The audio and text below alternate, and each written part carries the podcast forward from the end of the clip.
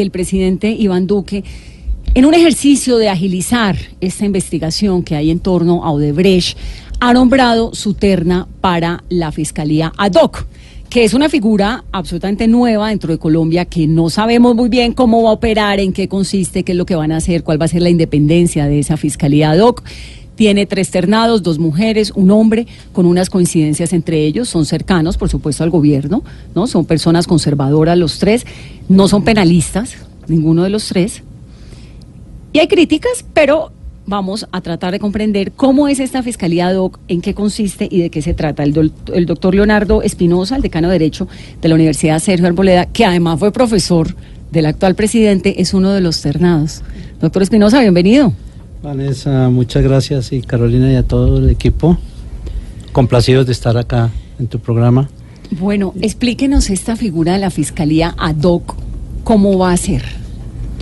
En la medida en que dentro del sistema jurídico se evidencian que se puedan presentar algunas situaciones que pongan en entredicho la independencia, la autonomía, eh, porque surja algún tipo de impedimento, entonces el funcionario que considera que está en una de estas circunstancias, decide más bien apartarse del conocimiento de ese caso en particular y por lo tanto se acude a la construcción o al uso, en el caso de la fiscalía, del fiscal ad hoc. Es la forma de sortear esta situación. ¿Usted dónde va a tener la oficina, por ejemplo?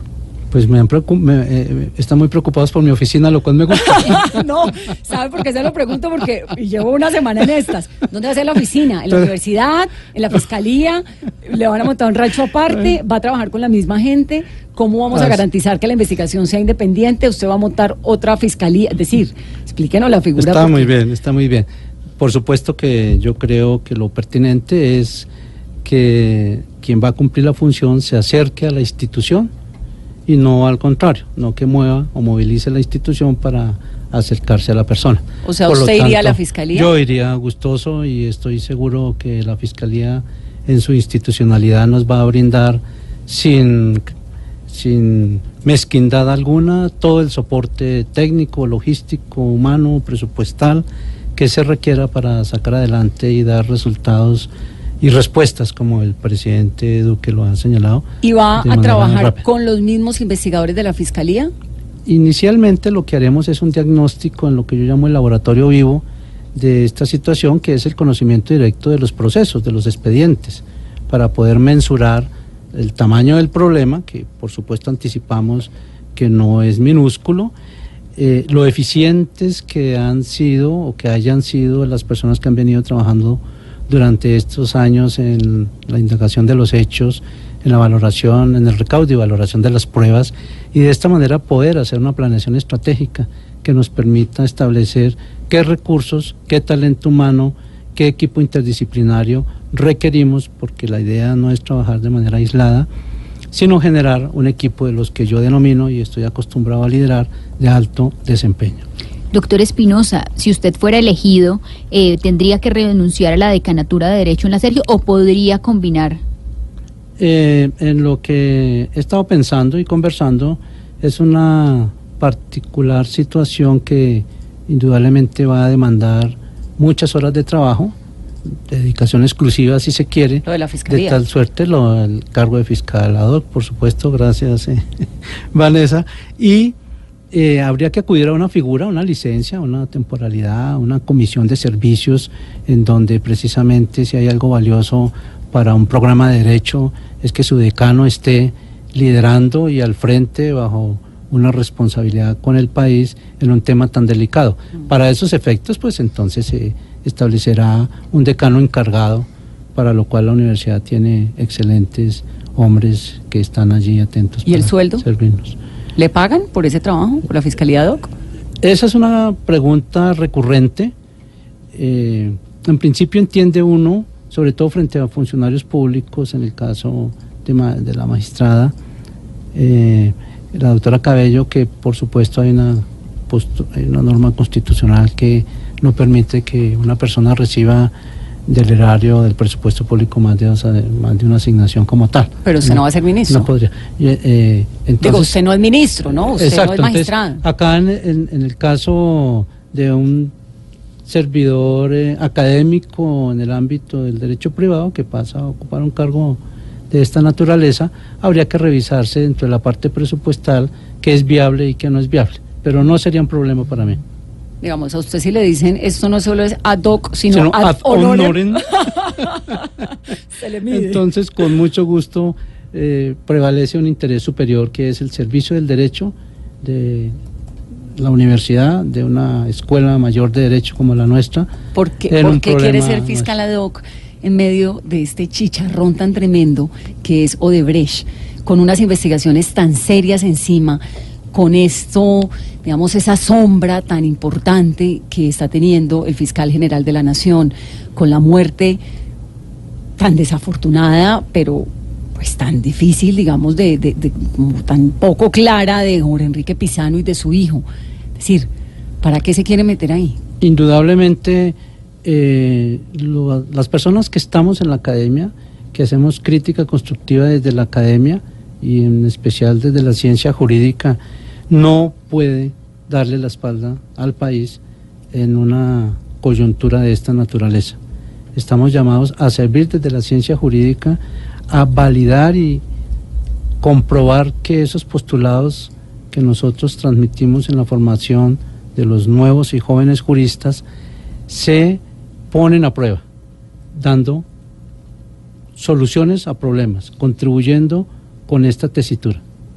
Doctor Espinosa, usted como decano de Derecho, ¿considera correcto que una de las candidatas como magistrada actual de la Corte Suprema de Justicia se postule para que la elijan los magistrados que ella eligió?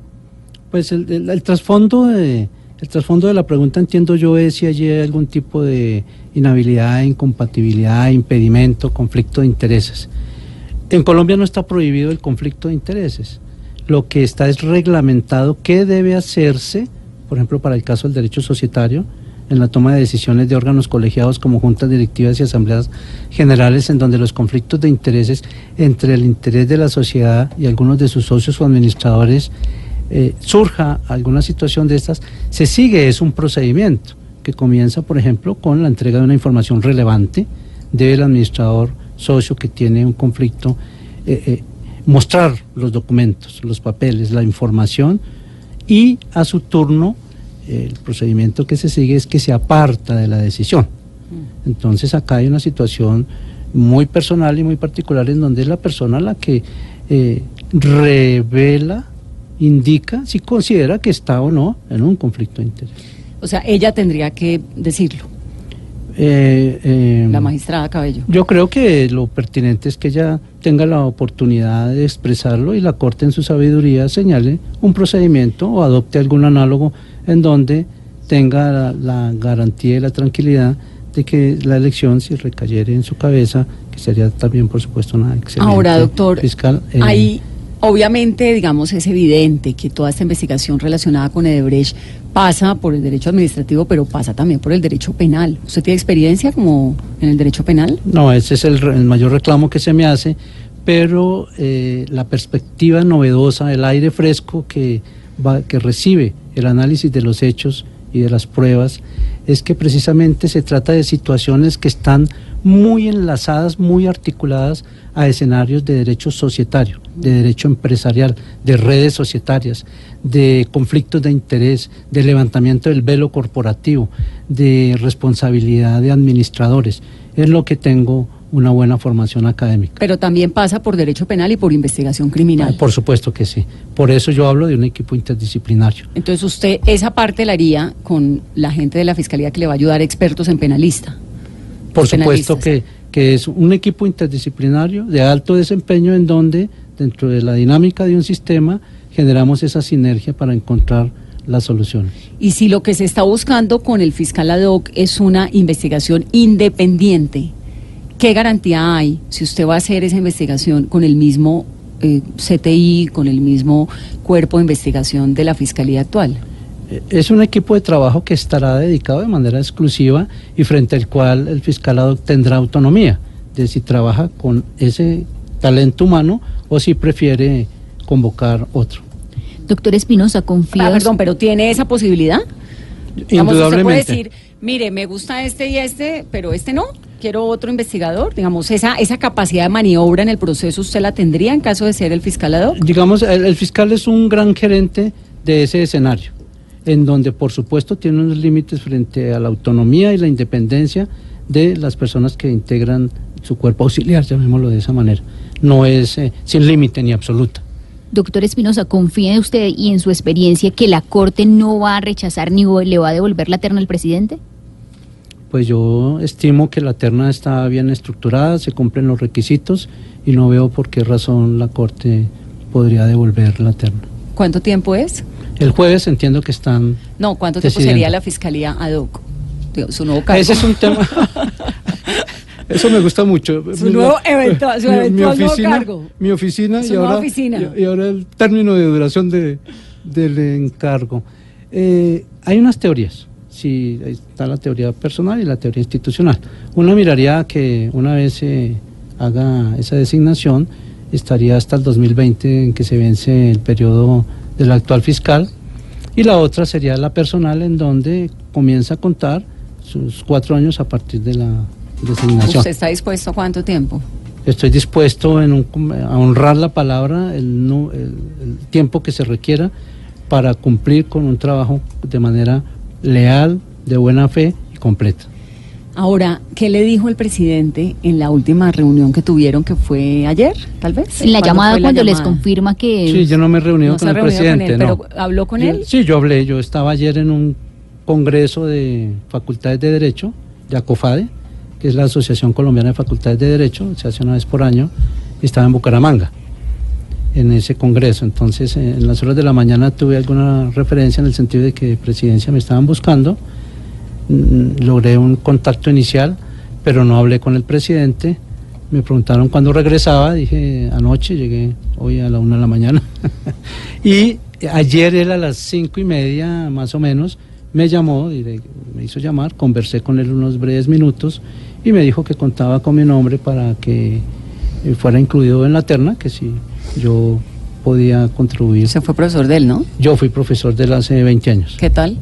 Un estudiante muy juicioso, aventajado, eh, eh, que recuerdo, yo dirigía el Centro de Investigaciones de la Universidad Civilizar, hacíamos convocatorias, no es fácil que los estudiantes eh, quieran dedicar horas de investigación contra una retribución netamente académica.